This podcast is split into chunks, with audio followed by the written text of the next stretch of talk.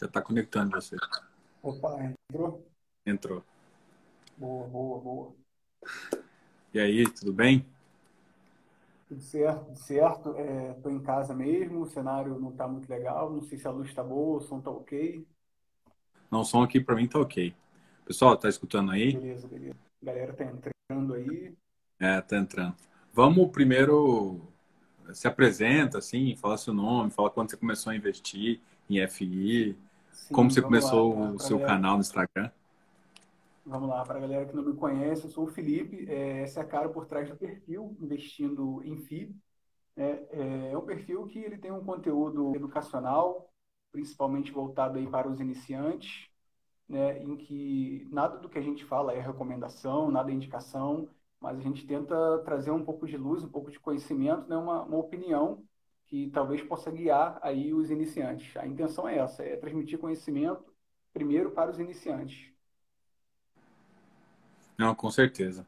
Eu gosto bastante do seu perfil também, a gente já conversou várias vezes. E a minha ideia da gente chamar e fazer isso é tipo fazer uma mesa redonda mesmo, onde a gente é investidor. Então a gente tem uma opinião e como às vezes a gente é um pouco mais experiente, conhece mais o mercado, faz parte uh, ajuda a explicar para as outras pessoas como que funciona esse mercado e o que que a gente olha num ativo antes de entrar. Porque as, sim, o que acontece, sim. o iniciante ele tem um, um problema. Ele quer escutar aquela dica quente. Nossa, aquele ativo vai me dar um ganho de 20%. E todo mundo que sabe fala assim: se eu sei essa dica quente, me desculpa, mas eu não vou te falar. Assim, sim, do ponto de vista é, educacional, tudo bem. Eu quero te mostrar como você chega a entender como que aquele ativo é bom, né? E aí sim, faz parte você. E assim, e uma outra coisa também que é interessante, às vezes, escutar mais de uma pessoa falando, é que você vê que existem diferentes opiniões. Até de quem já estuda o mercado há muito tempo, você vê que alguém tem uma preferência por um mercado ou não. E às vezes a gente tem opiniões próximas, mas às vezes a gente também tem opiniões divergentes, tem métodos diferentes. E isso não é ruim nem nada. Isso é o que faz o mercado o mercado. Sim, e não tem um certo e errado, né? Tem aquela estratégia que está adequada para cada perfil. Cada investidor vai ter os seus métodos, vai ter os seus critérios, vai ser a sua forma de analisar que está adequada aos seus objetivos. Não tem certo e errado. O que tem são visões diferentes e todo mundo aí com o mesmo objetivo. Que é ganhar dinheiro com FI. sim, sim, sim. Não, legal. E a gente, a, a gente conversou um pouquinho antes também, até para preparar o conteúdo pessoal, para mostrar o que, que a gente poderia conversar nisso e agregar mais para as pessoas. E uma das coisas que a gente começou a falar é justamente isso, de pô, qual que, como que a gente escolhe o FI? Eu tinha feito um post sobre é, análise fundamentalista, né, para trazer o investidor iniciante, principalmente, para alguns critérios básicos ali, para ele começar a analisar relatório de gerencial, que é o mínimo, que é a cara do gestor que ele está te apresentando no fundo. E aí você uhum, tem alguns, alguns critérios que é importante para você analisar. E aí eu queria que você começasse a falar dos critérios que você usa e como você pega seu, como você monta o seu portfólio. É interessante, né? Quando a gente fala de fundo imobiliário, com alguém que é muito iniciante, a gente fala, por exemplo, ah, como você analisa o fundo, por exemplo, XPML. Lembrando que não é recomendação, é só a título de exemplo. A primeira coisa que o iniciante faz é jogar o ticker no aplicativo de cotação para ver se está subindo ou está caindo. Mas isso, na verdade, não te revela a qualidade do fundo, não te fala se o fundo é bom. Se...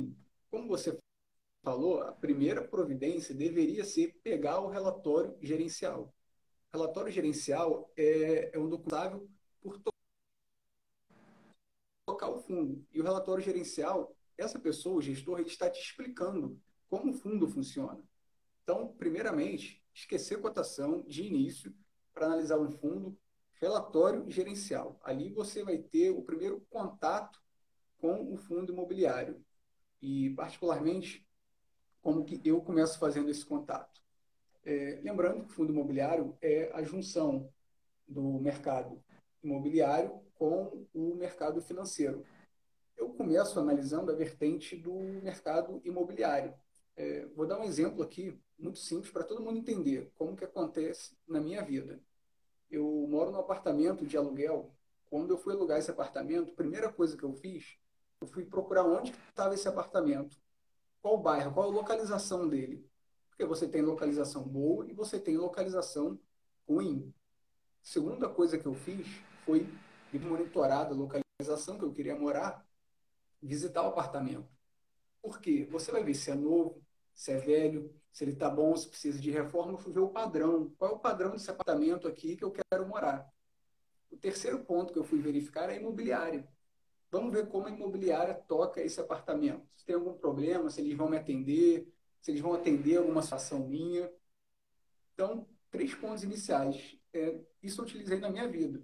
Ouvi a localização, eu vi o padrão construtivo, eu vi quem estava fazendo a gestão desse apartamento. E mais um ponto. Quando me interessei pelo imóvel e eu fui alugar, a imobiliária disse que tinha alguém na minha frente. Tinha uma outra pessoa interessada, era o segundo interessado, e a imobiliária falou: deixe seu telefone, que a gente vai fazer análise de crédito ainda.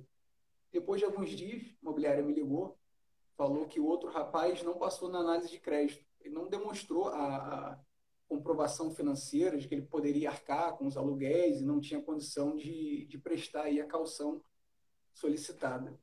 Na minha vida aconteceu isso. A gente passou pela localização, a gente passou pelo padrão construtivo do imóvel, a gente passou pela gestão, como que a imobiliária trabalha, e o inquilino, para ver se o inquilino era bom ou não.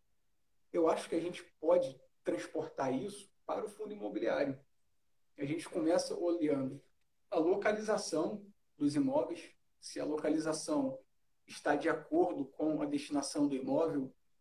Um galpão logístico ele vai ter uma localização X, que é mais adequada. Um shopping já vai ter uma localização totalmente diferente. Então, o primeiro ponto é ver se a localização está adequada. O segundo ponto é ver o padrão construtivo desse galpão logístico, desse shopping, de uma laje corporativa. É, recentemente, os fundos têm divulgado muito o laudo de avaliação após comprar um ativo. É, eu acho que é um documento muito adequado, você consegue ver principalmente localização e o padrão construtivo. Laudo de avaliação do imóvel traz toda a documentação.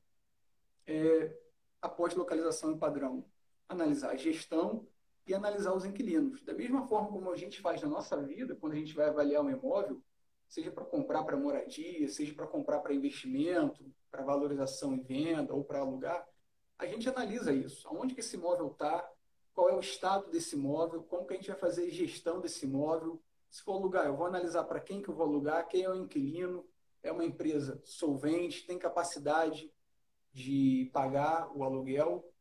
E eu acho que é esse o segredo, começar analisando o fundo. Por quê? Quando a gente compra cota de um fundo imobiliário, a gente está comprando o quê? Um pedacinho do patrimônio. O fundo é um condomínio, várias pessoas colocam dinheiro, esse dinheiro forma um fundo, esse fundo é gerido por alguém. Basicamente, a gente tem que analisar, olha, estou comprando um pedacinho desse patrimônio, deixa eu ver o que, que tem dentro desse patrimônio. Você vai ver quais imóveis que estão ali, quem está tocando esses imóveis, quem está fazendo a gestão. Basicamente, penso eu, é por aí que a gente começa.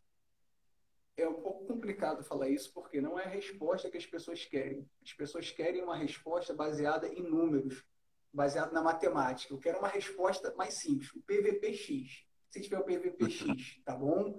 Se tiver o dividend yield Y, tá bom? Mas isso vem depois, isso é consequência, isso é consequência. Primeiro você tem que analisar a qualidade. Eu tenho um imóvel bom, está bem localizado, está novo, vou ter que gastar dinheiro com reforma. Quem está dentro desse imóvel? Quem é o inquilino? É uma empresa que é listada em bolsa, tem os seus números abertos, você pode ver a solvência dessa empresa, tem caixa no momento de crise. É, gestão, como que você vai analisar a gestão? Olhando o do fundo. Eu acho que é por aí que a gente pode começar olhando esses quatro itens: localização, olhando o padrão construtivo, olhando a gestão e olhando os inquilinos. Não sei se você concorda Não, com essa. Concordo 100%. Não, concordo 100%. Na verdade, eu até eu brinco com o pessoal que eu chamo de regra dos três, né? Eu chamo a localização, o ativo em si. Quando eu falo ativo, é justamente analisando a qualidade do ativo. Qualidade. Por exemplo, o lajes, lajes corporativas, um dos mais comuns é você analisar se ele é AAA, a localização, ó, tá na Faria Lima. Por quê? Porque mesmo que um inquilino deixe de pagar alguma coisa, a possibilidade de uma vacância sair e voltar é muito, muito, muito maior. Porque um ativo bom, Sim. bem localizado, Sim. ele vai, vai com certeza ter uma vacância baixa e vai ser alugado de novo. Aí entra um terceiro aspecto que você comentou também, que eu acho, a gestão. E durante essa crise, o que eu, o que eu, uh, o que eu comentei, que eu tenho comentado bastante, é que, para mim, a gestão eu tô colocando assim, eu, na verdade não tem o mais importante, você deve concordar com isso também, mas hoje em dia, um bom gestor, numa época de crise, ele faz duas coisas. Ele vem mais ao mercado e é transparente com a realidade do caixa. E ele vai sim, ser sim. competente o suficiente para falar assim, olha assim, gente, vamos segurar isso, porque todo, mundo aqui quer dividendo. Se você entra em FI, você quer o dividendo mensal. Mas o que você tem que pensar é que a primeira coisa que tem que preservar é seu ativo. É, por exemplo, se a gente precisar de uma reforma, é muito mais importante ele preservar o caixa para fazer reforma, para continuar tendo o seu bem no futuro, do que você simplesmente fazer. Eu vou citar um exemplo, por exemplo. Eu, antes de, de FI, eu tinha um apartamento que eu vendi e botei em FI. Sim. Esse apartamento era um apartamento bom, novo. O que aconteceu com ele? Não era um apartamento de alto padrão, era um apartamento de médio padrão.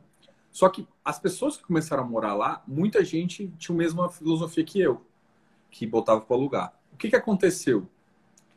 O, o, é, o síndico não cuidou bem do prédio, as pessoas não iam votar, e, e o que acontecia? Só a, a, as imobiliárias e todo mundo só fazia o que era básico. Não, não, não melhorava nada. Inclusive, só, só arrumava quando dava problema. O que, que aconteceu? O prédio começa a ficar velho e, e desvalorizar. É claro que a região pode melhorar e tudo mais, mas essa falta de gestão, essa falta de vontade de estar próximo ali, faz com que um bom ativo fique ruim. E, ou seja, isso foi um dos motivos também de eu tirar, de, de, de até mudar em relação a isso. Porque eu tinha um ativo bom, com valor, ele está valorizando, porque a área podia valorizar, mas o ativo em si, as pessoas não, as pessoas, o conjunto, as pessoas não estavam cuidando bem. Uhum. Só que e, e, dentro de uma gestão de um FI, você tem certeza que o gestor está olhando. Se um gestor Sim. bom, é claro.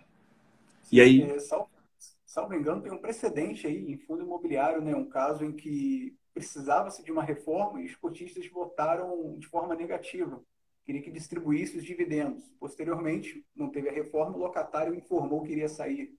O imobiliário também, isso, isso acontece. Muitas vezes você tem que cuidar bem do imóvel, muitas vezes não, todas as vezes, né? Se você deixar o imóvel envelhecer, imóvel, gente, é que nem pessoa, imóvel envelhece. Você não construiu um imóvel AAA hoje, ele vai ser AAA ad eterno. Você tem que manter o imóvel atualizado, sempre. Então é necessário você sempre ter esse cuidado. A gestão não pode simplesmente sentar em cima. E essa atualização custa dinheiro, né? O cotista tem que sim, entender sim. que existem reservas que o, que, o, que o gestor tem que fazer do caixa para emergências e também para as reformas que são necessárias. E, e às vezes o, o cotista quer simplesmente que entregue todo o valor. Se ele te entregar todo o valor agora, o bem futuro vai deixar de existir assim, sim, sim. esse eu acho que é um dos principais recados que, tipo assim, e como que você sabe disso? Como que a gente consegue saber disso? É, analisando os relatórios gerenciais. Alguns, alguns lugares, não todos, dá, é possível visitar, né? Por exemplo, os de São Paulo é mais, as lajes corporativas de São Paulo é mais fácil de visitar, pelo menos por fora ali, se você não tem acesso, mas é importante. Hoje em dia tem o Google Street lá, que dá para você dar uma olhada como é que está a situação. Sim, é, muita gente tem dúvida. O pessoal fica perguntando como que eu analiso a localização, por exemplo. É, hoje em dia a gente começa pelo Google. Por exemplo, eu não moro em São Paulo. A maioria dos imóveis fundo imobiliário está em São Paulo. eu busco muito auxílio no Google. Vejo o Google Maps, vejo o Google Street View. É, vou até contar uma curiosidade, uma coisa que aconteceu semana passada. Tem um fundo de shopping, que ele tem um portfólio aí grande, que ele adquiriu participação em um shopping numa cidade aqui da região, do interior. Ele saiu do centro de São Paulo e adquiriu um shopping aqui. E semana passada, o gestor na live falou que ele adquiriu uma participação grande nesse shopping, que é o único shopping da cidade. Eu conheço a cidade e eu sei que não é o único shopping. Tem um shopping é, concorrente na cidade. E o que, que eu fiz? Eu fui no Google.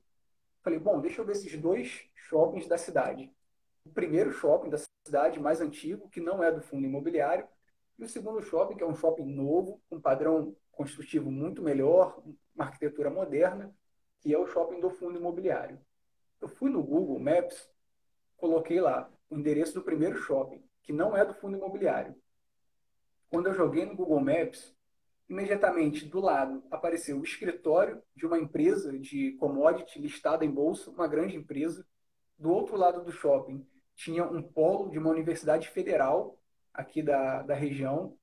Do outro lado tinha clínica médica, tinha clínica veterinária, tinha um, um hotel business, um hotel de negócio. Quer dizer, o shopping estava no meio de onde a cidade borbulha, de onde as pessoas se movimentam. Eu conheço a cidade, eu sei que o shopping fica lotado, o shopping é super bem localizado, no centro. É, você raramente vê vacância. Você entra no shopping, está abarrotado de gente.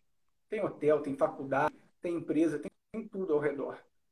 Depois eu fui no Google Maps e coloquei o endereço do segundo shopping, que é o shopping do fundo imobiliário.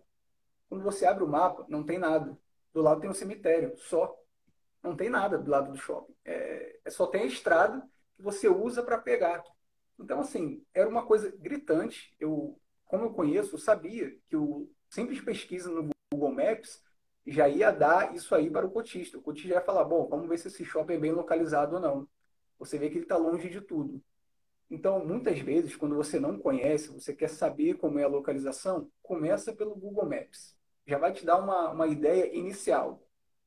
Depois, passa para o Google Street View, você vai ver o entorno, você vai ver, bom, suponhamos, é um shopping, vamos ver se ele, como é o adensamento populacional, o que, que tem do lado. Tem aí um bairro residencial, tem escritórios, tem, tem, tem equipamentos que levam a demanda para esse shopping, né? que leva as pessoas para esse shopping.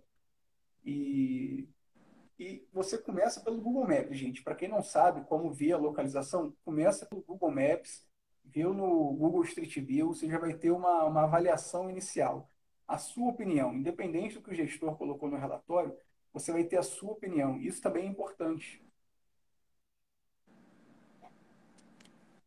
Não, concordo. Assim, e falando em relação a. puxando esse gancho de shopping aí, é, esse tempo atrás eu comecei a falar também em relação a. Existe uma cultura agora nos Estados Unidos que os rates, que são os FIs lá nos Estados Unidos, de shopping, começaram a sofrer bastante problema mas que em relação ao Brasil, eles tinham uma diferença que era justamente isso que você comentou. Lá os shoppings são de fora da cidade e são puramente centros comerciais. Então, com o e-commerce lá é muito mais forte, pela cultura e, e pela logística que eles têm, isso ajuda lá. No Brasil, existe um fator social dos shoppings que está na nossa cultura que é totalmente diferente. E, e, ou seja, o que, que você quer num shopping? no Brasil, para quem conhece de shopping. Você quer o adensamento populacional. Você quer que ele seja é, um encontro mais do que de um shopping. Ah, o pessoal saiu do trabalho vai tomar uma ali no barzinho e ele tem esse barzinho próximo. Ele não quer sair daqui, pegar um carro e ir longe, ele quer próximo. Então, essa, essa, essa proximidade cultural que o brasileiro gosta, e o shopping, ele abraçou isso aqui no, no Brasil. Então, os shoppings do Brasil, para ter sucesso, ele tem que ter essa filosofia, né? Então, assim, eles têm que estar próximos de centros, do lado tem que estar algum centro comercial, ou do lado tem que estar algumas empresas, justamente para jogar pessoas para esse shopping, né? Então, é, é realmente sim, isso sim. que você falou. E aí, da mesma, da mesma forma que onde a gente está olhando o shopping, a gente espera isso, quando, por exemplo, você vai para um, um logístico, por exemplo, de galpão logístico, o que você quer não é que ele esteja nessa posição. Você quer, às vezes, que ele esteja numa posição onde tem uma rodovia boa, uma rodovia expressa com, com, com que ele consiga chegar um caminhão rápido e transportar isso para a cidade mais, pró, mais próxima. Então, assim, localização, ela não é um objeto tipo máximo. Você tem que entender o ativo que você está olhando para entender o que, que esse uhum. ativo espera da localização. No shopping, você espera um adensamento populacional. Você espera que seja próximo de locais ah, onde as pessoas vão, restaurantes, cinemas, e é isso que vai fazer o shopping. Em, em relação a outro ativo, a análise é totalmente diferente. Você tem que procurar o que vai ajudar esse ativo a crescer e continuar interessante para a empresa que vai alugar. Sim, sim. É, cada, cada segmento tem uma característica diferente, né? Só respondendo aqui, o Leandro Alves Lima está perguntando onde encontra informação quais imóveis dos fundos. É aquilo que nós dois falamos lá no início.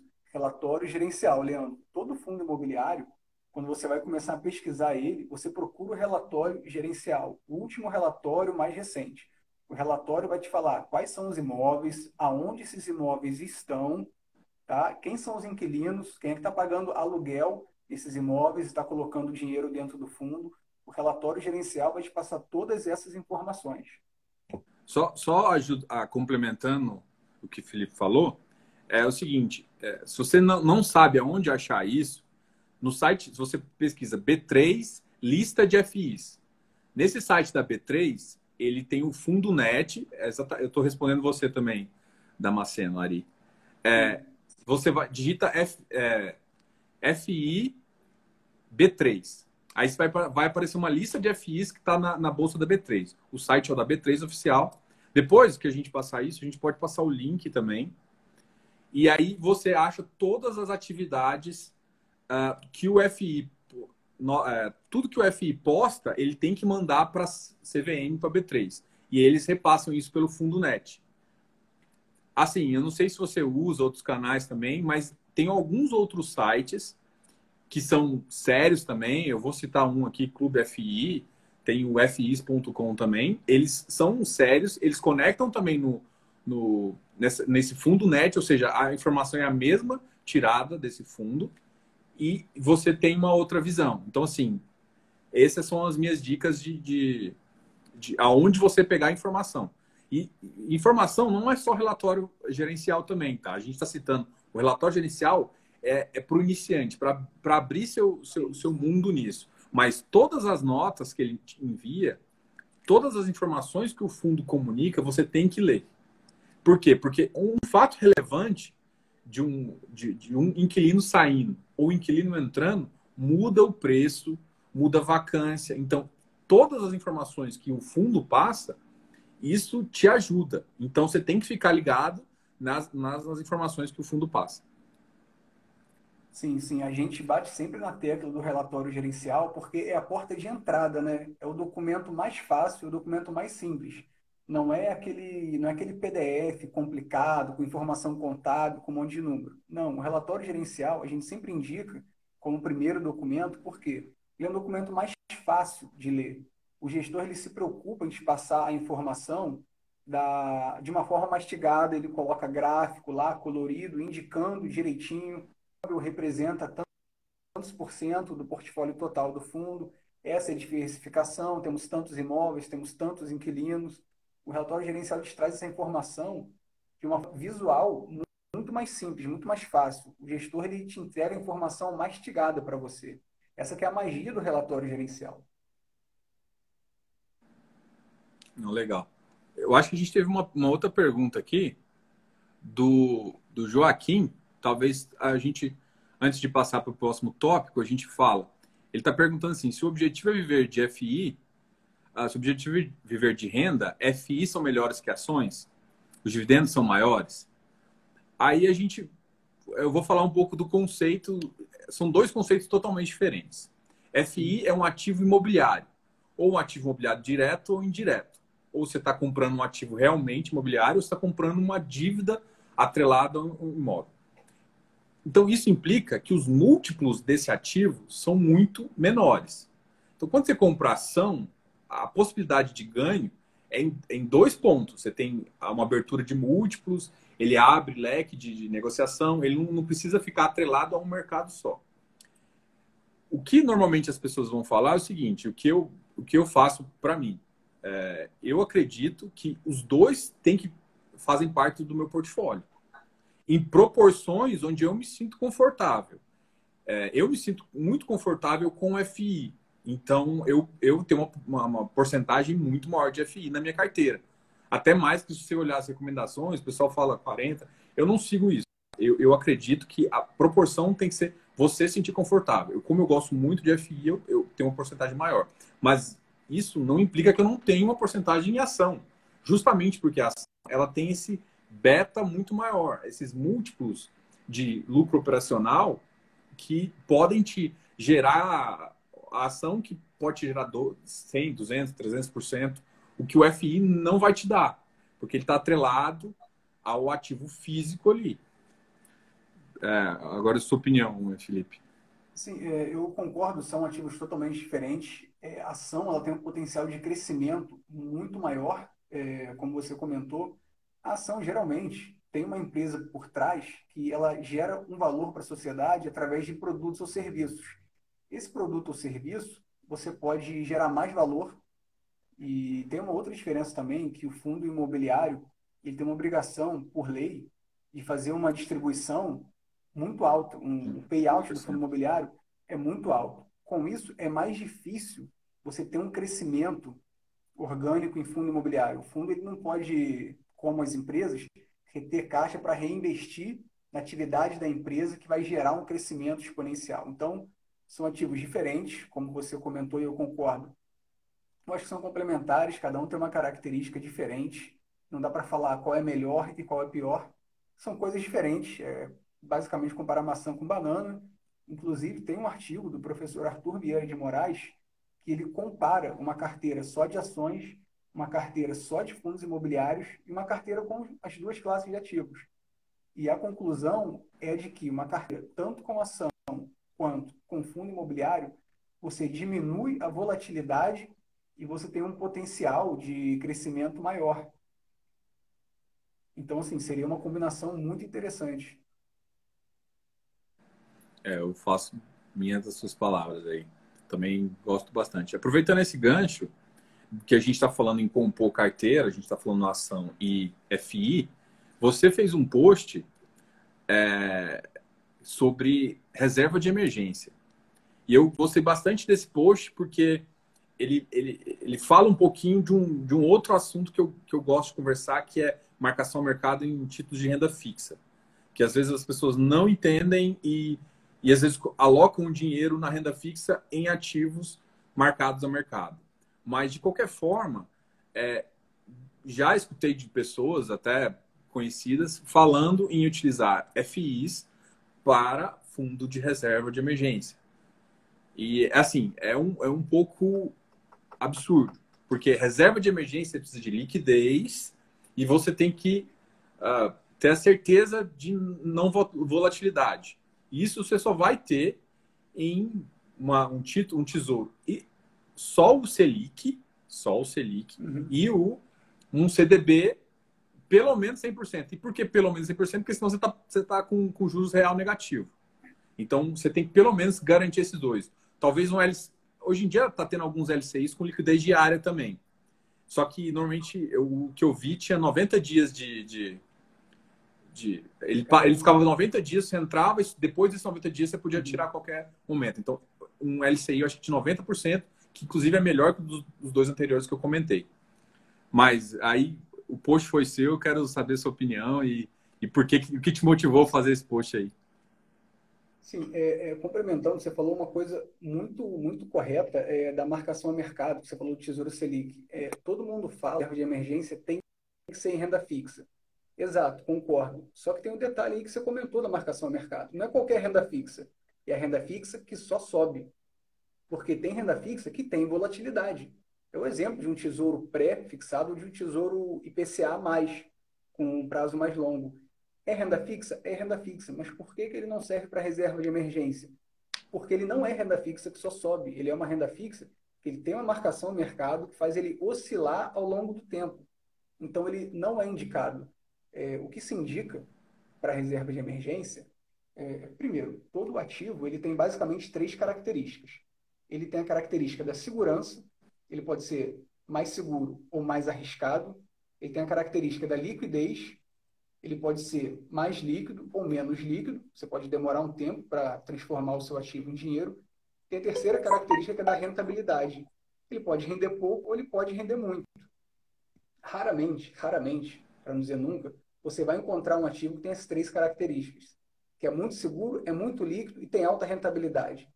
Não funciona. Para você, é, né, não, não tem almoço grátis. Para você aumentar um pilar, você vai ter que diminuir outro pilar. Na reserva de emergência, o que, que você está buscando nesses três pilares?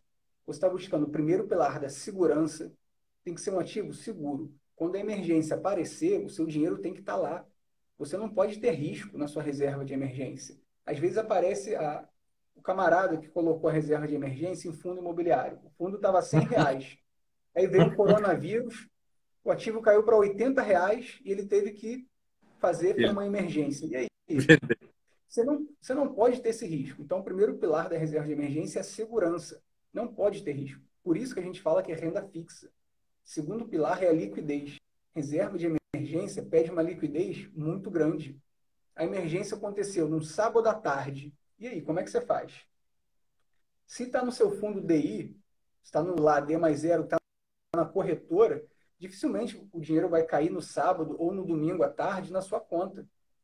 É, o ideal é que a liquidez seja imediata. Você tem uma opinião minha, de preferência no banco. No banco, que ele cai diretamente ali na sua conta. Se acontecer emergência no sábado, três horas da tarde, ele está ali no seu banco, imediatamente vai para sua conta.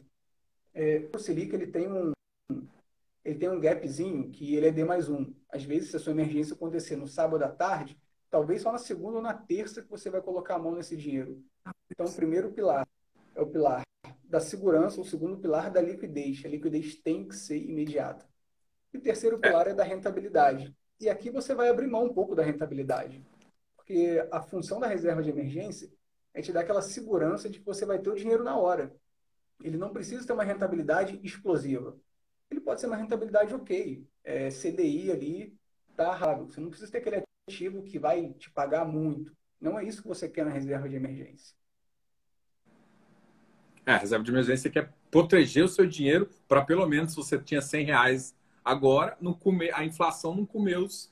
Vamos supor, vamos supor uma inflação de 3,50, não comer 3,50. Você só quer que devolve o dinheiro. Você só quer manter a inflação. É, é, isso que o pessoal tem que entender também na reserva de emergência. Pode ter um ganho marginal ali, mas não é isso que vai te fazer rico nem nada. Isso vai te manter um patrimônio que você precisou. Só um, um, outro recado também, a gente fala às vezes CDB 100%.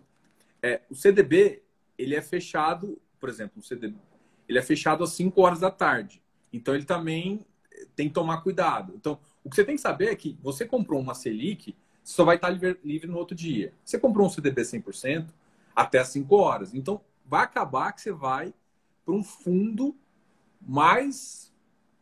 É, um, um, fundo referenciado daí, que seria o fundo sim, que. Sim, sim. Só que aí, aí eu, eu tenho um receio contra esses fundos, porque o fundo ele acaba comprando ativos ao longo do tempo.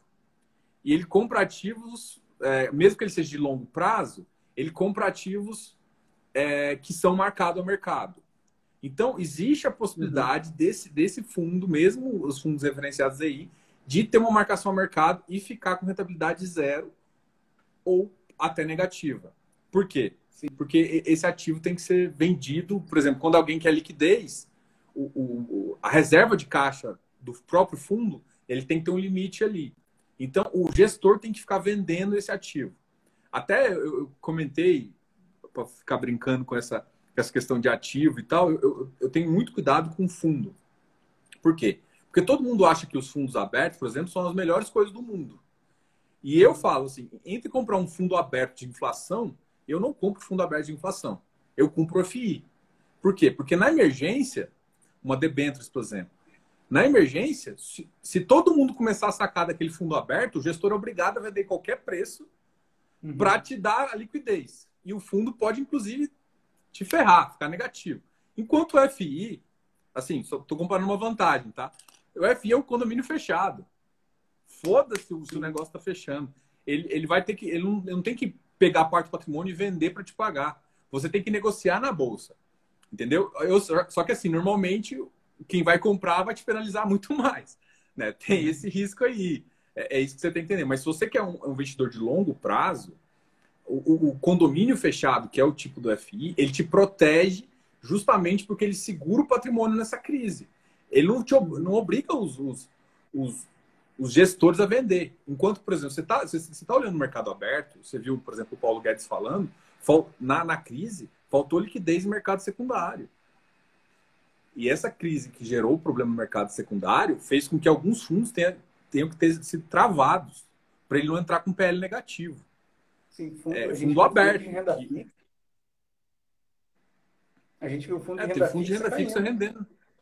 Sim, Caindo. sim, sim. É, é, o camarada que tinha, por exemplo, mil reais, viu que não tinha mil, tinha um pouquinho menos. Na prática foi isso que aconteceu. Isso é verdade. É, é, é essas coisas assim que. Qual que é o, o, papel aqui? Não é falar, ah, não, então FI é maravilha. Não. É, reserva de emergência, liquidez. Ponto. Só tem que tomar cuidado com fundos abertos. Entendeu? Tem fundos abertos que são piores, que são, por exemplo, crédito privado. São, eu gosto muito de fundos de crédito privado. Mas, na hora de liquidez, se, na hora de estresse de mercado, vamos dizer assim, na hora de estresse de mercado, onde o gestor tem que ir no mercado secundário e vender, isso gera muito problema e perde. Porque não é você que está querendo. Às vezes você não está querendo tirar o dinheiro, mas outra pessoa do fundo está querendo tirar, uhum. o fundo é obrigado a fazer venda. Sim, no sim. pior momento da crise. Sim, é, como você comentou, é uma vantagem do fundo imobiliário ele ser um fundo fechado, né? É, você não pede o resgate, né? Igual o seu fundo do banco, você chega para o gerente e fala, olha, eu quero meu dinheiro aqui. Não, você tem que vender em bolsa. É totalmente diferente. O gestor, ele não sofre, ele não sofre o, você não chega lá para o gestor do fundo imobiliário e fala, olha, eu quero meu dinheiro de volta. O gestor fala, não, peraí que eu vou ter que vender um shopping para te pagar. Não, não é assim que funciona. E isso é uma proteção, como você comentou. É, tempo de crise é a proteção. Sim, é, sim. É, isso, isso, isso, isso eu, eu gosto bastante de, de falar. Aqui teve uma outra pergunta aqui. Qual tem que ser a liquidez a não ser o Tesouro Selic? A gente citou também CDB 100%, LCI uhum. e, às vezes, um fundo referenciado DI. Ele vai ter uma pequena marcação no mercado, mas normalmente é muito menos. Então, ele vai acabar rendendo, às vezes, 60%, no, na crise, eu estou falando. Né? Normalmente, ele rende 100%, é, 105% do CDI, mas durante a crise, ele, ele, ele chegou, alguns fundos que eu acompanho, referenciados daí, que são os que são menos suscetíveis a isso, eles chegaram a 60%. Mas ainda é o melhor tipo uh, para você ter. Porque, vamos lá, a Selic você tem que entender, vamos supor que você vai guardar 100 mil. Vou só dar um exemplo aqui para ficar mais fácil. 100 mil. Vamos, 95 mil, é, põe nesses DIs e CDBs. Você escolhe o que você quer fazer. E 5 mil você deixa nesse fundo. Por quê? Porque se você precisar de dinheiro é, sábado à tarde, igual ele citou, você precisa resgatar rápido. E só isso vai conseguir. Você tem que ter o fundo no seu banco e ele tem que ter essa liberdade. Só, só nesse momento. Então, pega essa pequena parte daquela. Não é, não é só reserva de emergência, é literalmente emergencial ali. Aquele, aquela doença que você vai ter que levar no hospital, vai ter que gastar dois mil reais, alguma coisa assim, aquela emergência mesmo. E aí você deixa no banco justamente para isso.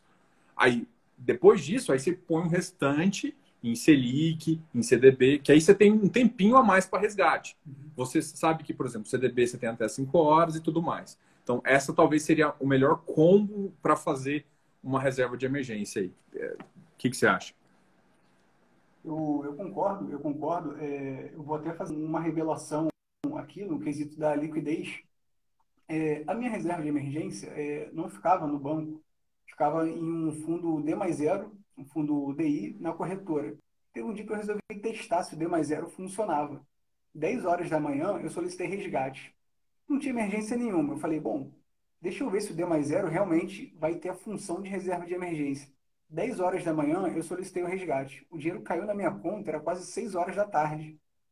Falei, bom, de fato eu dei mais zero. Mas se eu precisasse ali imediatamente, eu não ia ter o dinheiro na minha mão. E aí que eu me liguei e falei, bom, é melhor minha reserva de emergência ficar no banco. Às vezes não totalmente, como você falou, mas pelo menos uma partezinha ficar no banco que eu posso acessar rapidamente. Até ter o tempo de pegar aquele que está lá na corretora. O Tesouro Selic só tem o problema justamente do D mais um, né? Você solicitou hoje, só recebe amanhã. É, eu é, tive é. uma outra pergunta que eu gostei muito. Deixa só eu achar ela aqui.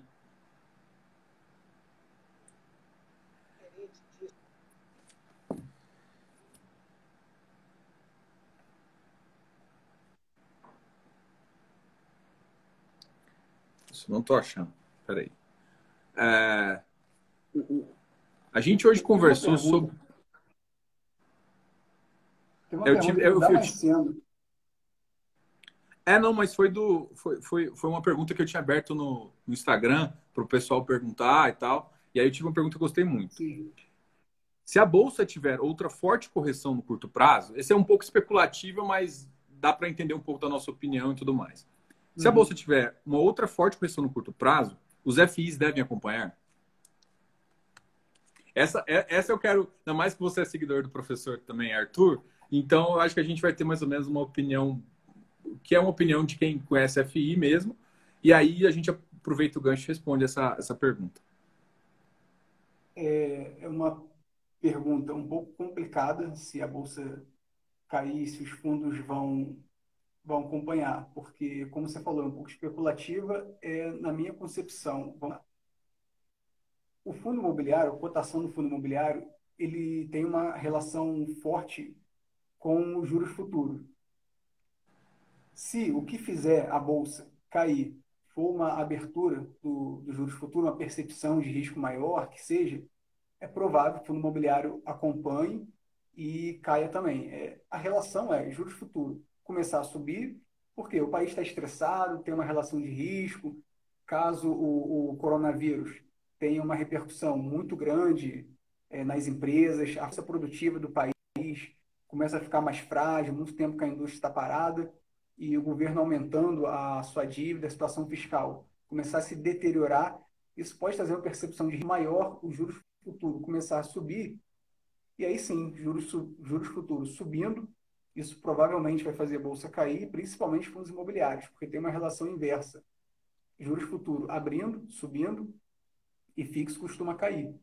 E eu acho que possivelmente, se a bolsa cair, ou vai ser por uma questão de dívida de, de governo, uma situação fiscal um pouco mais complicada, uma situação de produtividade das empresas mais complicadas, provavelmente isso vai trazer risco para o mercado e deve fazer abrir a curva de juros. E nesse caso, eu acho que o fundo imobiliário acompanha. Não sei o que você pensa aí.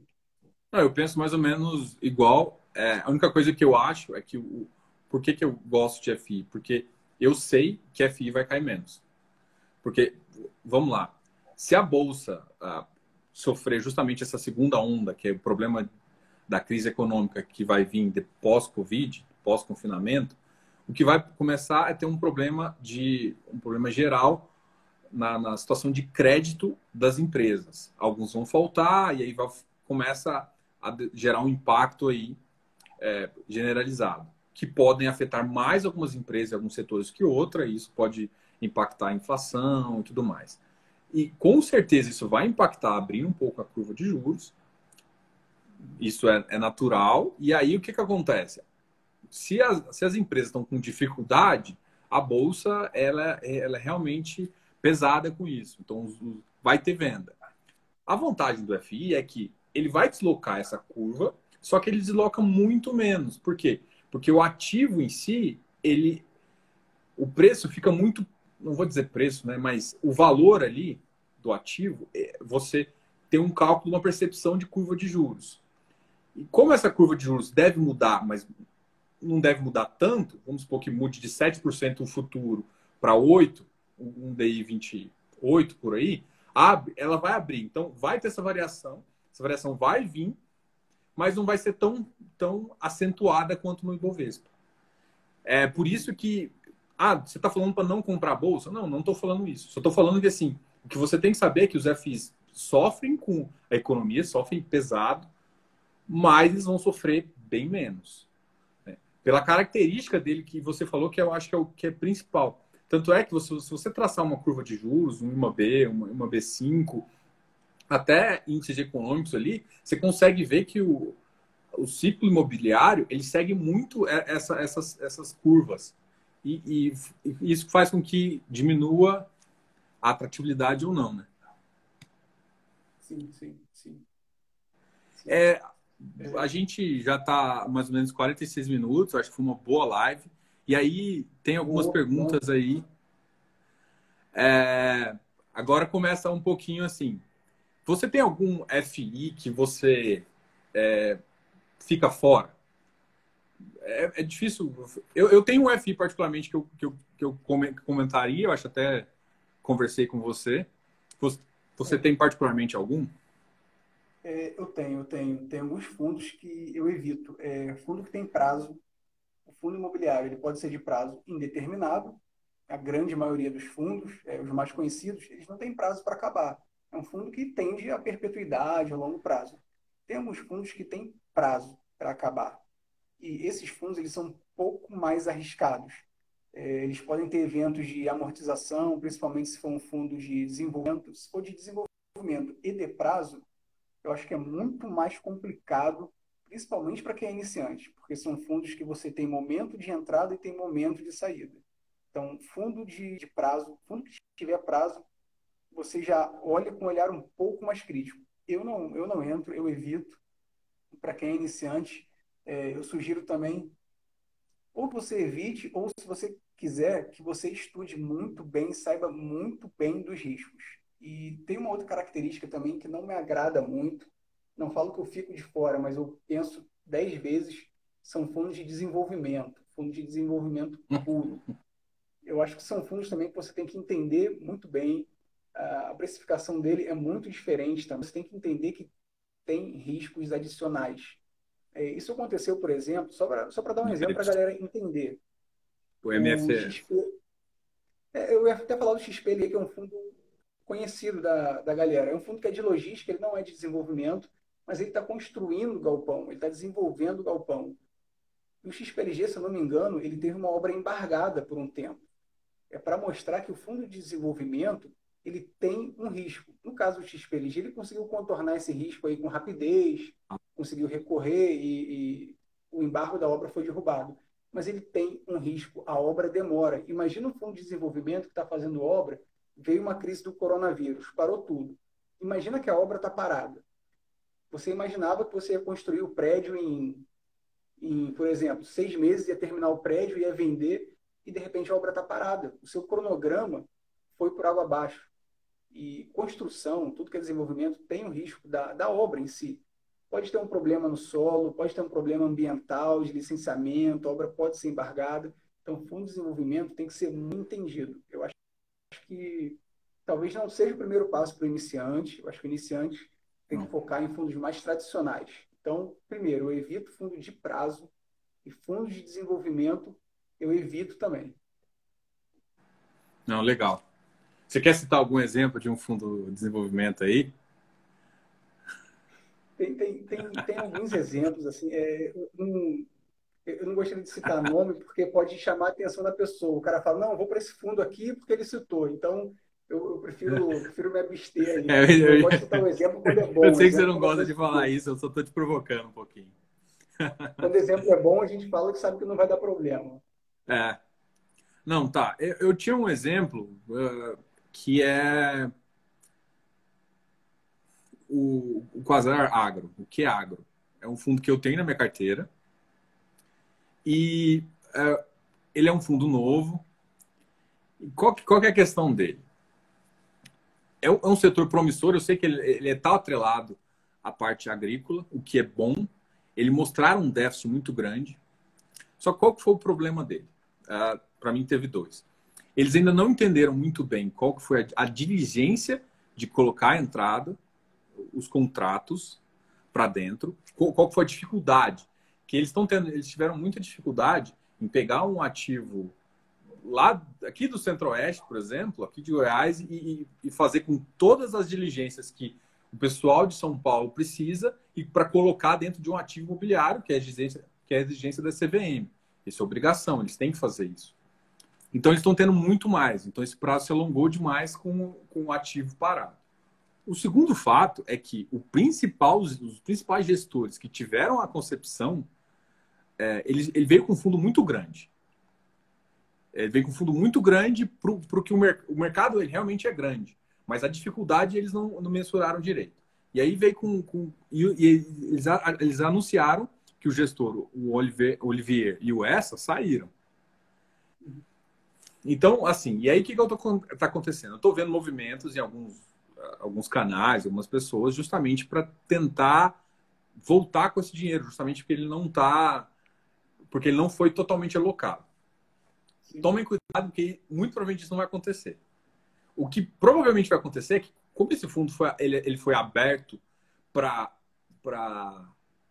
para vários tipos de galpão, esse fundo muito provavelmente deve mudar, é, porque agora quem está mandando lá deve puxar para isso, deve ter, porque eles já fecharam acho que 15% do, do, do fundo já com esse tipo, pode ser que tem mais, mais uns 20%. Então, assim, ele deve ficar em 30%, 40%, no máximo 40% agro, o resto ele vai puxar para logístico normal, tá? Então, assim, não, não fiquem com medo dele é, totalmente, não estavam vendendo, não é, isso, não é esse o meu objetivo aqui. Estou falando que a, a filosofia dele, que foi muito boa, tem ver alguns problemas de percurso e eles estão enfrentando problemas. Então, assim, é, tomem cuidado com esse fundo agora, porque ele, ele, ele vai ter que dar uma mexida no fundo e é onde você vê se o gestor realmente está preparado ou não. Ou se ele simplesmente vai deixar o fundo e aí realmente é, vai ter que tomar uma decisão mais, mais drástica aí, que no seu caso, se você tem esse fundo, é vender. Você tem alguma opinião eu, sobre isso? É, eu concordo com você, só que eu vou complementar, vou colocar de uma forma mais abrangente. Qual fundo que eu me afasto? Eu não gosto de, de IPO. Eu não gosto de IPO. Por quê? Eu acho que o IPO ele tem um, um problema muito grande, que é o seguinte: você não tem histórico. Você não tem histórico de resultado. Você não consegue ver o rendimento pago ao cotista ao longo do tempo, igualmente. E no caso, no caso do Quasar, isso foi, foi um pouco determinante para eu ficar de fora. Você não tem histórico da gestão. Além de ser IPO, foi IPO de uma gestora nova no mercado de fundo imobiliário. Então, o IPO por si só, ainda que seja uma gestora conhecida, eu prefiro ficar de fora. Por quê? Porque aquele fundo ainda não me mostrou o histórico ao longo do tempo. Ele não mostrou que ele tem características de perpetuidade, ele não mostrou que ele realmente pode gerar valor com a tese de investimento. Então, IPO, eu prefiro ficar de fora também. Eu prefiro esperar seis meses, um ano. Vou acompanhando o fundo, vou acompanhando os relatórios para acompanhar, para saber, para conhecer, mas assim, eu evito entrar em fundo muito novo, justamente porque eu não tenho histórico do, dos resultados e nem da gestão. Eu não sei como a gestão vai se comportar naquele fundo ele ainda não me convenceu, porque ele não me mostrou resultado. E isso só vem com o tempo. Eu, eu vou, eu concordo com você, mas eu vou fazer uma ressalva para fazer um balanceamento aí, porque eu tenho uma opinião um pouquinho diferente. Por exemplo, eu vou citar dois casos. É, o ARRI 11 e o, e o Vigip. Eu vou citar dois casos. O ARRI 11 é da Atrio, uma, uma nova, e assim, os dois são de créditos, mais ou menos. Só que o que, que, acontece? O Vigip é da Valora. O Atrio, ele está demorando muito para alocar, mas muito mesmo. Ele foi, foi lançado no começo do ano passado. Não foi lançado pela XP, foi lançado pela Easy, pela Orama. E ele está vindo com dificuldade para fazer esse lançamento. Por que, que eu estou citando esses dois exemplos? Nesse caso do Arris, era, era justamente alguém. Eles até têm uma, uma o grupo de gestores tem, uma experiência, mas a, a Atrio mesmo é o primeiro fundo dela, aberto. É, então, assim, esse fundo, realmente, eu, eu, eu, cito exatamente o que você falou, é alguém sem muito histórico é, e que não entra. Agora eu vou falar um pouco do Vigip, que é um fundo que eu uh, já gosto mais. O Vigip, ele já é da Valora. A Valora tem o Vigir. Uma coisa que eu, que eu, que eu, que eu aprendi nesse mercado é o seguinte: a, a gestora, ela que faz, ela normalmente ela que faz as operações de crédito. Ou ela que ela faz a operação ou ela sabe quem tem na operação para ela fazer fazer colocar o, o CRI para dentro. Basicamente é isso como assim que funciona. Essa Atrio está muito fora desse mercado das, das mais conhecidinhas. A Valora não. A Valora está próxima. Então, na, assim, na minha opinião, a, a Valora consegue alocar muito melhor e muito mais rápido. Então, vamos lá. A Atrio, eu ficaria de fora. Eles podem fazer uma boa alocação ainda, tá? Mas eu ficaria de fora. Mas o do Vigip é um que, na época, eu falei para muita gente e eu entrei. Tá? Assim, porque eu gosto. Ah, mas agora tá o valor. Tá, mas ninguém tava esperando essa crise. Mas a grande questão é a seguinte: o, o Vigip, por quê? Tanto é que a Valora, até a gente conversou hoje mais cedo também, soltou o, o, o relatório gerencial. E isso, assim, na minha visão, foi. Eu gostei. Foi o que, por exemplo, eu, cotista, esperava deles fazerem, entendeu? Eles não alocaram tudo, eu não queria que eles alocassem tudo, justamente porque eu ainda tenho medo dessa segunda queda dessa segunda onda econômica aí, eu tenho medo ainda, que vai gerar, puxar os preços para baixo. Então, se você está comprando também, tome cuidado com essa segunda onda. Mas eu, eu tenho essa receita. Então, assim, é, IPO, você tem que tomar cuidado com o histórico. Mas, por exemplo, um gestor que já tem um histórico, por exemplo, uma, uma Valora já tinha histórico com Vigir, um histórico bom, se ela, ela vai para o índice de preço, ela, a facilidade que ela vai ter em criar a operação é muito mais fácil. Então, assim, é claro que o histórico de um fundo não replica para outro mas já mostra a experiência da gestora em alocação. Isso eu estou falando para crédito, tá? Pra... Desculpa. Para cada tipo de fundo tem, tem, uma, uh, tem uma variação. É... O, o, pessoal aqui já, já, a gente já comentou sobre o, os relatórios. A gente vai deixar essa live no, no nosso, no nosso canal para o pessoal assistir. A gente acho que tem 1 minuto e 41 antes da, do Instagram desligar a gente. Eu vou falar, deixar o Felipe fazer um, um fechamento, depois eu termino aí. Só para é, falar também, pessoal, a gente. É, comentários finais aí, muita gente perguntando como que eu começo a escolher um fundo imobiliário. Quando você está montando a carteira, no início, você está entrando nesse mercado de fundo imobiliário, primeiro, começar aos poucos, não tira todo o seu dinheiro da renda fixa e bota na bolsa. Agora é o momento de bolsa. Não faça isso. Vai aos poucos. Por quê? Porque pode vir uma segunda onda do coronavírus e que você comprou a 100 pode cair para 90, 80. Então, compras parciais, compras é, aos pouquinhos. E outra coisa, não comece pelos fundos mais arriscados. Eu quero muita rentabilidade. Começa por aquilo que é mais tranquilo, que é mais estável, para você montar uma carteira mais conservadora, mais segura, para você não ficar muito assustado. Fundos grandes, que tem o PL muito grande, que tem muitos imóveis, que são diversificados. Isso já vai te dar uma segurança. Esses fundos vão sofrer baque na crise? Vão, mas eles vão te dar uma estabilidade maior. Um fundo que tem 10 imóveis, com 10 inquilinos, se um inquilino tiver problema, os outros nove vão segurar. Se ele cair, ele vai cair menos. É, não comece por um fundo binário, só tem um ativo com um inquilino fundo que ele pode sair do 100 e cair para zero, como a gente já teve exemplo. Comece por fundos que vão te dar mais tranquilidade e sempre busque o relatório gerencial para você entender o que, que aquele fundo faz. Não, perfeito. Acho que agora a, a, a live vai acabar acabando aqui, mas se ela não acabar, pessoal